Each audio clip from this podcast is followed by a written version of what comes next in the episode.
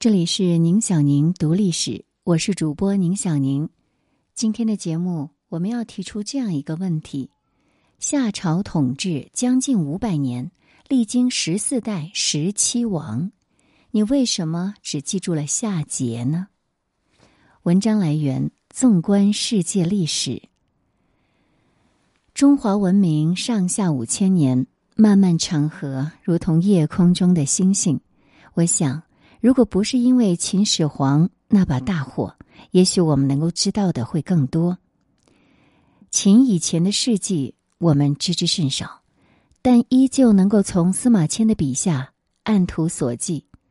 中国第一个世袭制的王朝夏，也从历史的晨雾中款款走来，裹挟着三皇五帝神话故事的一个本应梦幻的王朝。却因为一个末代君王桀的暴力，而将夏朝的形象摔在了泥地里。在人们的心中，似乎这个桀就代表着夏朝，而这个悠悠存在了五百年的夏朝，仿佛从来没有存在过。他一出场，就是一场死刑。夏桀其实不是这位末代君王的名字。因为“桀”字本身呢就有凶残的意思，不论这个君王再怎么无脑，也不会给自己取一个这样的名字的。那个时候的皇帝都自称为后，死后呢被称为帝，因此呢有“皇天后土”一说。当然，夏也不是他的姓，他跟他的老祖宗一样，姓姒，名轨或吕轨。至于当时的百姓官员是怎么称呼夏桀的，我们已经无法知道。但是讽刺的是，这个“桀”字是他的死对头商汤给他取的外号。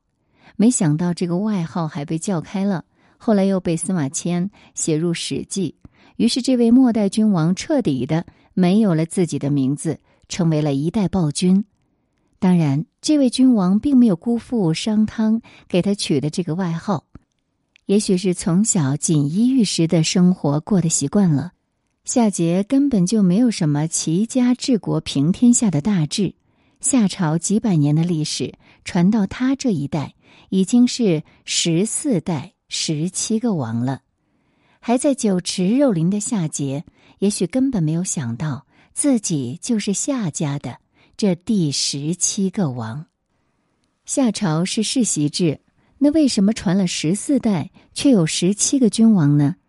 当然，除了后羿，还有这个另外一个外姓人之外，有几代王并没有传给自己的儿子，而是传给了兄弟。因此，到夏桀的时候，传到第十四代，却已经是第十七位君王了。夏桀从小就过着衣来伸手、饭来张口的生活，不高兴了随意打骂人。高兴了也打骂人。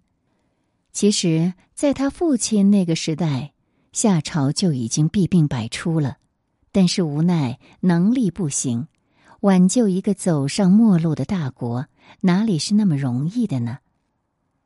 当这个国家的烂摊子交到夏桀手中的时候，也就预示着他终于翻开了自己的完结篇。夏桀完全不具备一个当君主的能力。一点能力都没有，他看不到人民的疾苦，看不到这个国家即将崩塌，他只是醉心在自己的小世界里，每天想着如何才能让自己更加开心。虽然夏桀本身多才多艺，唱歌跳舞都不错，但他非常的自大，他天生力气大，又是君王，没有人敢违背他的命令。夏桀曾经说过一句口头禅：“天之有日，犹吾之有民。日有王哉？日亡，无亦亡矣。”他竟然将自己和太阳相比较，觉得自己的江山是永恒的。要想让他垮台，除非太阳死了。而当时的百姓们也回了他一句：“十日何丧？于及汝皆亡。”这就相当于来自民间最狠毒的诅咒了。曾经有个叫伊尹的贤人来向夏桀谏言，希望他能够体谅人民的疾苦，用心治理天下，但是被夏桀赶跑了。当然，也许是他自己被吓跑的，因为他如果不跑，可能在马上就要变脸的夏桀面前就会小命不保。而这个人呢，后来却成为商汤的得力助手。当然，后来的事情你们也都知道了。一切可以挽救这个国家的机会都被夏桀一一放走，被气走的绝不止伊尹一个人。夏桀连自己的太史令钟古先生也气走了。这本来是上天安排夏桀和商汤势均力敌的打一场，仗还没有开打，夏桀阵营的将领们就都倒戈了。你说这谁还能够帮夏朝逆转颓败之势呢？大概是因为夏桀太过于离谱，加上商汤的极尽宣传。才让人们对夏桀的覆灭如此印象深刻。当然，还有始皇帝的那一把火。也许夏朝还发生过很多惊心动魄的事情，这些事情足以与夏桀覆灭相匹敌，可是都被始皇帝给烧掉了。于是天时地利人和都占全了，夏桀在非自愿的情况下，成为了夏朝历史上。最闪耀的一颗明星。其实呢，夏朝开端是很厉害的，继承了尧舜禹的辉煌，由大禹开辟夏朝。但大禹这位开国君主的身上呢，又掺杂了太多被神化的东西。他离三皇五帝、女娲造人、神农尝百草实在是太近了。就连司马迁这样严谨的人，也不敢拍着胸脯说这些史前时期的事情都是真实发生过的。于是，当历史与神话混杂在一起的时候，往往就轻飘飘的浮在半空中，无法着地的历史，人们都无法完全相信它的真实性。朝代更迭都需要经历一阵阵痛，像舜传位给禹。这样一片祥和的改朝换代，在后来渐渐少了。世袭制之后，争夺天下变成一场血雨腥风的战争。毕竟，这关系着自己家族的脸面和往后的荣华富贵。因此，夏桀与商汤的争斗，比起禹的平静继承，实在值得历史为他浓墨重彩的记上一笔。虽然夏桀在商汤面前几乎毫无战斗力。但还是勉强的把它看作是一场战争吧。夏朝的特殊之处在于开启了世袭制，不过说来也算是一个巧合。毕竟夏朝的开创者大禹当初并不是想把王位传给自己的儿子的，大禹是个坚定的禅让制的拥护者。晚年他提倡让圣臣高尧来接任自己的位子。但是没想到高尧却死在了大禹之前，这才有了启的继位。于是世袭制的夏朝算是就此定下基调。直到夏桀因为自己的酒池肉林、吃喝享受，彻底葬送了夏朝，让夏朝不复存在，也将自己永久的定在了历史的耻辱柱上。这里是宁小宁读历史，我们接着来了解。同样是二世而亡，隋朝和秦朝有什么相似之处？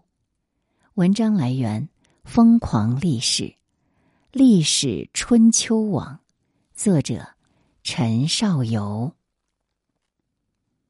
秦始皇完成了一项非常伟大的壮举，那就是统一了六国，建立了秦朝。从此，中原结束了多年的动荡，开始进入统一。但是令人感到非常可惜的是，这样强大而有影响力的国家，从建立到灭亡，居然仅仅只用了十几年的时间。秦朝仅仅经历了两位君主就灭亡了。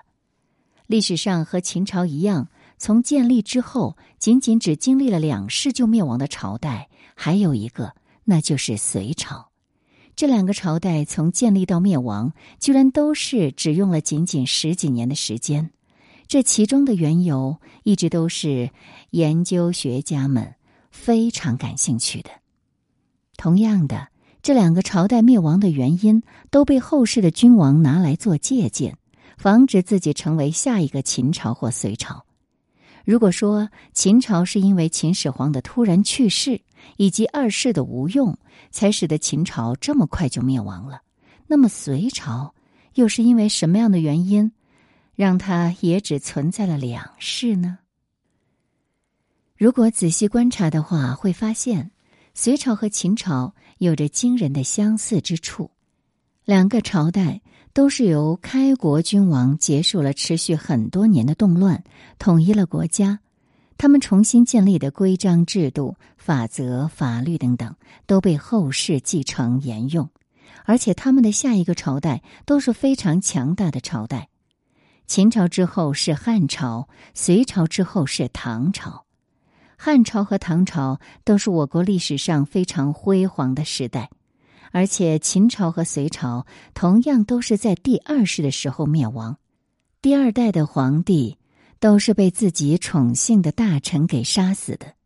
除此之外，两个朝代在管理上也有着非常相似的地方。秦朝的时候修建长城，税非常重；隋朝也是修大运河、攻打高句丽等等，税也是非常的重，而且。还得大量征兵出征，或者是做苦力，都是搞得百姓快要活不下去。最后逼的百姓们没有办法，只能推翻他们。所以这两个朝代灭亡的原因也是很相似的。和秦朝一样，隋朝第二世的统治者都是妥妥的皇二代，从小都没有吃过苦，就包括隋朝的开国皇帝和秦始皇自己。也都是这样的出身，虽然他们都统一了国家，但他们从来都没有体会过人间疾苦，从来不知道百姓过的是什么样的日子，从来没有经历过农民起义，所以说他们根本体会不到一个国家的存在是因为有了百姓的存在。他们在思考问题的时候，从来不会站在百姓的生存方面去想，他们的统治方式过于理想化、阶级化。也就导致了他们在制定一些制度，已经决定要做一些重大举措的时候，根本就没有考虑过百姓的死活。比如修建长城，虽然长城是一个非常伟大的遗迹，但从当时的角度来看，这项工作是一项能够要人命的高危工作。修建大运河、勾搭高句丽，出发点也确实是好的。但确实也没有考虑到国家和百姓的实际情况，国库本来就已经很空了，还要打仗、修建运河，这真的是一笔天价的开支。开支又要从哪里来呢？当然只能从老百姓身上去搜刮。百姓供奉君王，是因为君王能让他们过上好日子。如果连日子都快过不下去了，这样的君王供着。也就没什么用了。杨广是历史上非常有名的暴君。杨广当上皇帝之前，为了骗过他父亲，让他父亲放心的把王位让给他，杨广可以说是伪装的非常成功。他放弃了一直想要的享受，放弃了美人。展现在杨坚面前的是一个清廉简朴、不爱美色的形象，而他的这个形象是成功的俘获了皇帝和皇后的心。再加上原本的太子做事情实在是太不走心了，所以最后杨广是成功的当上了皇帝。等到他当上皇帝，他就彻底撕破之前的伪装。当然，这也并不是说他就此无所作为，什么都不干，只知道享受了。他其实呢，还算是比较有想法的皇帝。比如，他有非常长远的眼光，不然也不会修建大运河了。高句丽呢，一直都是一块非常难啃的骨头，前面几代都没有啃掉。他呢，也想要干一番大事儿，就想啃掉这块骨头，所以发动了三次进攻。但也正是因为他的这些举动，让国家毁在他的手里。想当年，隋文帝为了修建奢华的宫殿，不顾百姓的死活，也耗费了巨量钱财，累死了上万人。有一年，关中闹了灾荒，国库里明明储备有足够的粮食，隋文帝却不准打开国库去救济灾民，反而让受饥荒的灾民到别的地方去讨饭。那和隋文帝做下的功绩比起来，他做下的这些残忍行为，也已经将他的功劳远远的盖下去了。杨广和他的父亲隋文帝，这父子俩在残暴这方面比起来，其实还真的是不是一家人不进一家门。而且这父子俩都是非常自负的人，不管是什么人的意见，全都听不进去。他们觉得自己说什么就是什么。他们也都不喜欢忠臣，因为忠臣说的话一般都不会太好听。忠臣不会让皇帝随心所欲，想干嘛就干嘛，所以对于忠臣，父子俩都看不顺眼。相比较之下，奸臣就可爱多了。大家一起在朝廷上搅风搅雨，随心所欲，多好呢！对于皇帝的言行，奸臣是从来就不会反对，而且还会大力支持。所以，奸臣自然被宠爱，忠臣自然被迫害。于是，原本就因为皇帝的任性和残暴过得非常艰苦的百姓，在皇帝造成的这种畸形的君臣关系之下，除了要被皇帝压迫，还要受到来自奸臣的压迫和剥削，日子更加没办法过下去了。而那些没有办法在朝堂上站住脚的忠臣们，也都纷纷的加入起义的队伍当中。与其侍奉这样的君王，倒不如去挑选贤明的君王来侍奉，因为如果不当奸臣，就没有办法在这样的君王身边待下去，而且不知道哪一天会发生什么事情，惹怒了这个君王，自己就小命不保。与其不明不白死的冤枉，倒不如奋力一搏，争一片自由的天。